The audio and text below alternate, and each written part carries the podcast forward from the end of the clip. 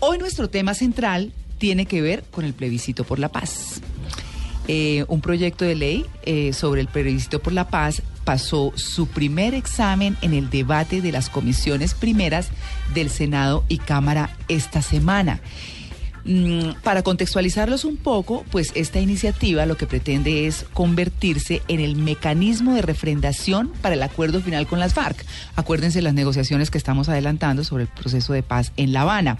Y se impuso gracias a una votación arrolladora, se puede decir así, de la bancada del gobierno, obviamente, que fue ayudada por los opositores del Centro Democrático, que sin decir nada se fueron. Se fueron y no votaron. Sí, se retiraron.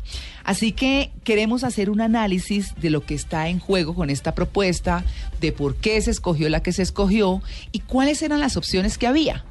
Eh, en ese sentido, pues hemos invitado a un eh, analista del tema, que es el doctor Javier Hoyos Alboleda, que nos acompaña siempre con los temas económicos, ¿no? Aclararnos la reforma tributaria, pero hoy vamos a hablar del plebiscito por la paz. Doctor Hoyos, muy buenos días.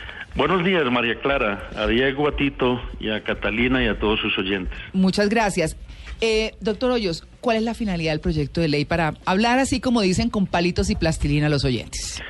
Básicamente lo que el gobierno quiere es convocar a los colombianos eh, para que mediante un plebiscito se pronuncie si quieren o no la paz. Ese sería pues como la, la esencia de lo que eh, buscaría el plebiscito.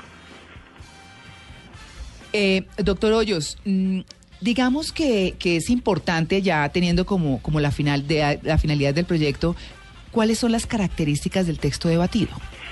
Bueno, básicamente mm, se dice que eh, el, Congreso mm, convocará al plebiscito eh, con, una, con un periodo que no puede ser ni un mes después de que sea eh, aprobado, lo puede convocar el presidente un mes, ni cuatro meses después. Si el pronunciamiento del Congreso no es negativo máximo en un mes, entonces se puede llevar a cabo. Y el tema fundamental es que si obtiene un 13% de los votos del censo electoral, se consideraría como aprobado el texto. Yo quisiera aclarar allí que este es un cambio muy significativo porque hoy el plebiscito para que sea aprobado requiere el 50% del censo electoral.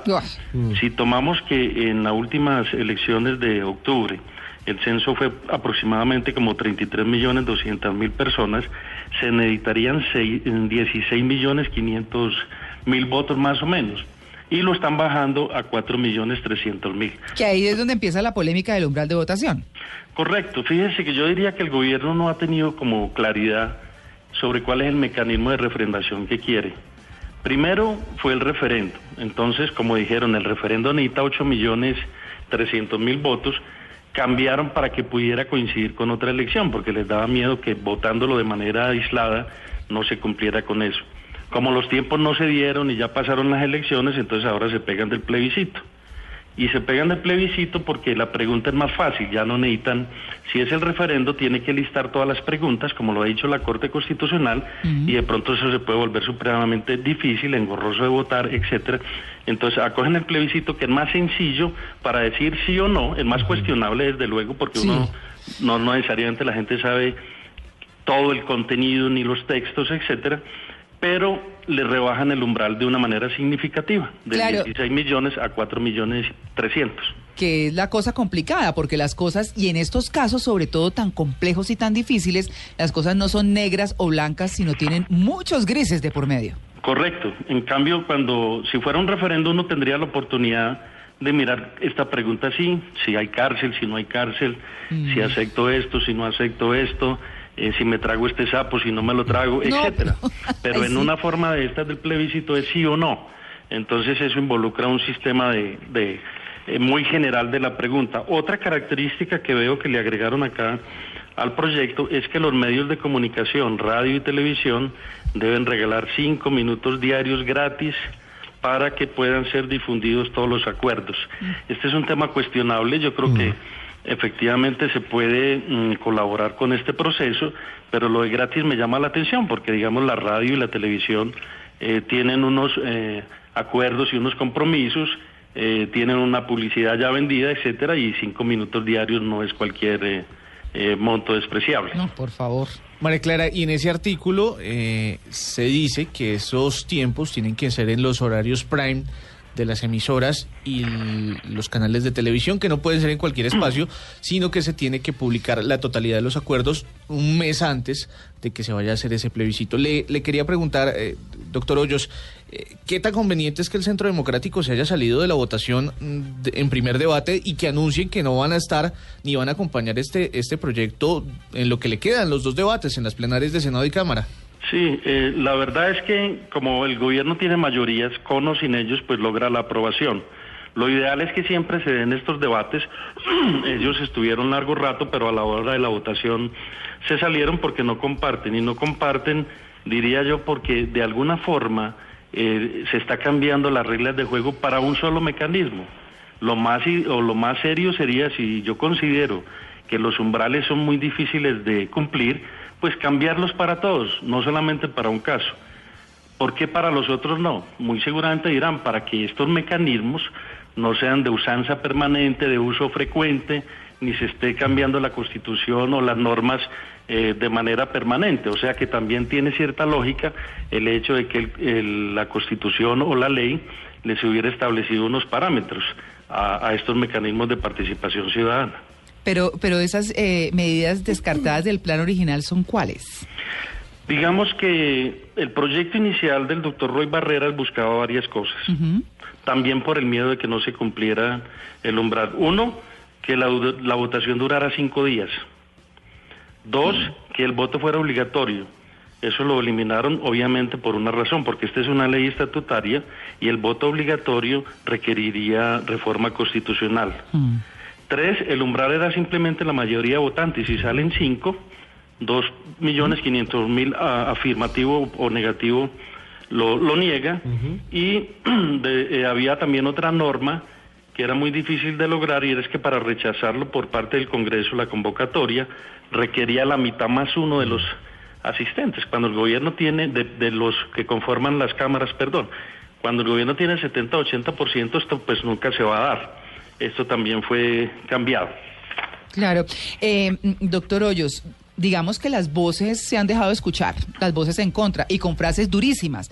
Frases eh, como, por ejemplo, la que dice Santiago Valencia, que es representante de la Cámara por el Centro Democrático, y que dice, dice, el plebiscito que quiere el gobierno limita al pueblo a decidir con un sí o un no la aprobación de los acuerdos, desconociendo el contenido e impidiendo la discusión de los mismos.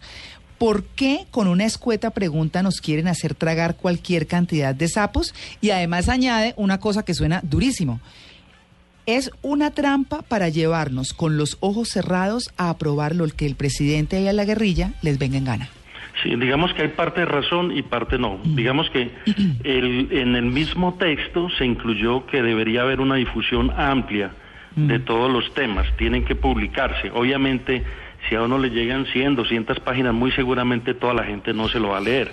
Pero digamos que existe la disposición de poner eh, eh, todos los temas para que la gente los pueda conocer. Y desde luego el plebiscito es engañoso porque son tantas las cosas que hay que atender que bajo una pregunta de un sí o un no es muy difícil. Casi que lo dicen a uno lo, estigmatizan. Si usted no está a favor de la paz, está eh, a favor de la guerra, lo cual no es cierto. Le voy a poner mi ejemplo. Sí.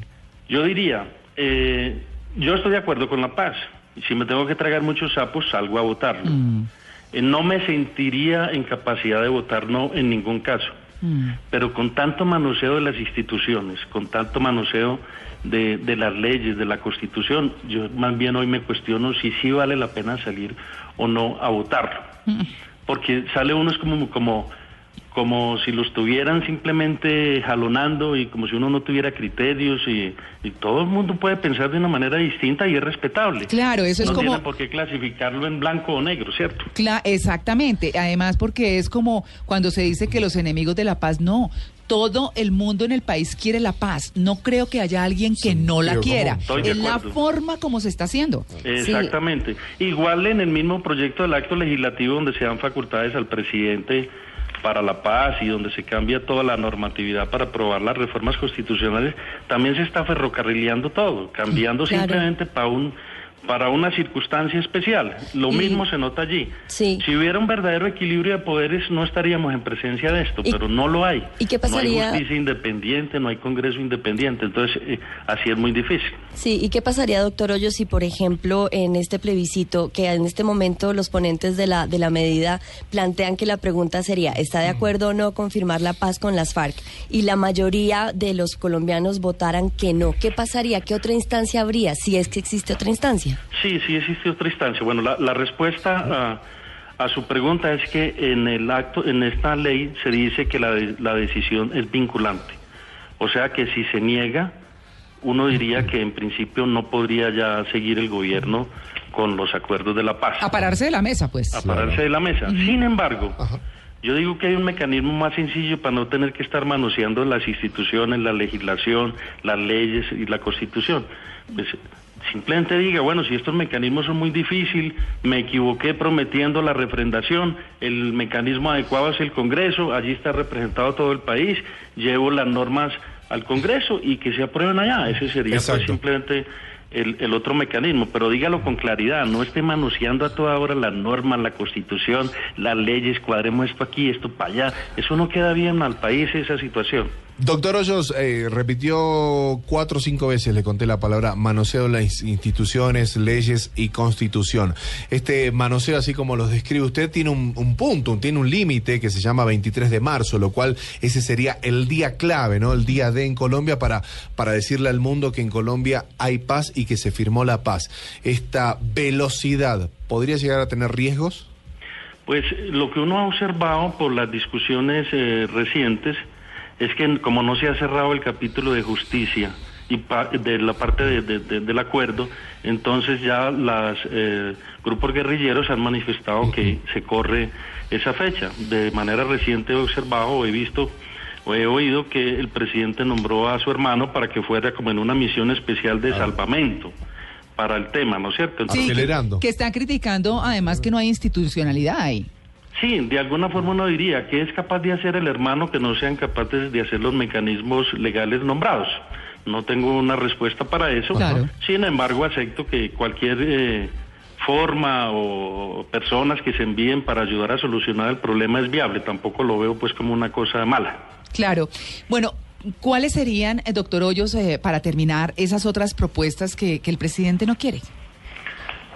Que no quiere en cuanto a Sí, al- Bueno, hay otros mecanismos de Es- participación, pero que son muy difíciles también, ¿no es cierto? Sí. Está la Asamblea Constituyente.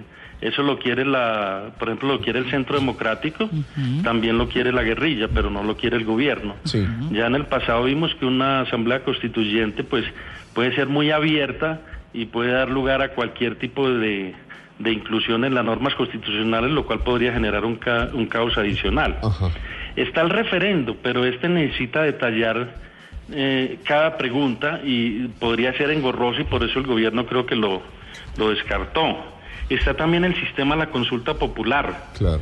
que lo puede convocar el gobierno, los gobernadores eh, o las autoridades locales, y este también necesita un, un umbral bastante alto, que participe al menos el di- 10 millones 944 mil personas más o menos. Ajá. Y está el plebiscito que le están bajando, como le digo, el, el umbral del 16 a de 16 a 4 millones por el sí, ¿no? Sí. No es que participen 4, sino que se necesitan 4 millones por el sí. En condiciones normales, si se usara el, el umbral del, De los del 16 referendo, tendrían que participar eh, 8 millones 300 mil más o menos y con la mitad más uno se gana. Claro. Entonces, si salen 4 millones 300 por el sí, pero no se obtienen los 8 millones de participación, no sería válido el referendo. Por eso es que le están eliminando eh, el umbral del 25%, para hacerlo más fácil. Como economista que, que es usted, doctor Rollos, creo que son 28 billones de pesos que, que gasta Colombia en presupuestos de seguridad, ¿no? Sí, correcto. ¿En qué se debería invertir esos 28 billones de pesos después de firmar la paz? Yo creo que inicialmente, mientras si para evaluar si efectivamente si entramos en paz, yo creo que no es fácil desmontar esa estructura. Solo después de cierto tiempo, donde efectivamente podamos ver que, que, que- que hay una paz consolidada y que se pueda racionalizar el tamaño del ejército, pues uno podría dedicarlo a distintos frentes, por Sí. ejemplo, a educación, a salud, a pensiones o al fortalecimiento del sector agropecuarios. Yo creo que la reinserción va a necesitar eh, muchos recursos en esos frentes y particularmente el campo podría ser un gran aliado. Por esta posconflicto, El claro. que en términos de financiación y de ocupación de esas personas y todo, se ven muchas BACRIM por ahí. Correcto. Claro, y hay que financiar. Bueno, exactamente. Pues doctor Hoyos, muchas gracias. Nos encanta cómo nos explica, porque es que queda uno como con el panorama claro, con palitos y plastilina, como dijimos al principio, ¿cierto? Muchas gracias y muy amable. Bueno, es el doctor Javier Hoyos Arboleda de la firma Gestión Legislativa, analista de todos estos temas del Congreso. Y pues bueno, lo que queremos es que ustedes entiendan de estas noticias de la semana, una de las más importantes de una manera fácil, sencilla, y es lo que intentamos en esta primera hora en Blue Jeans Blue Radio.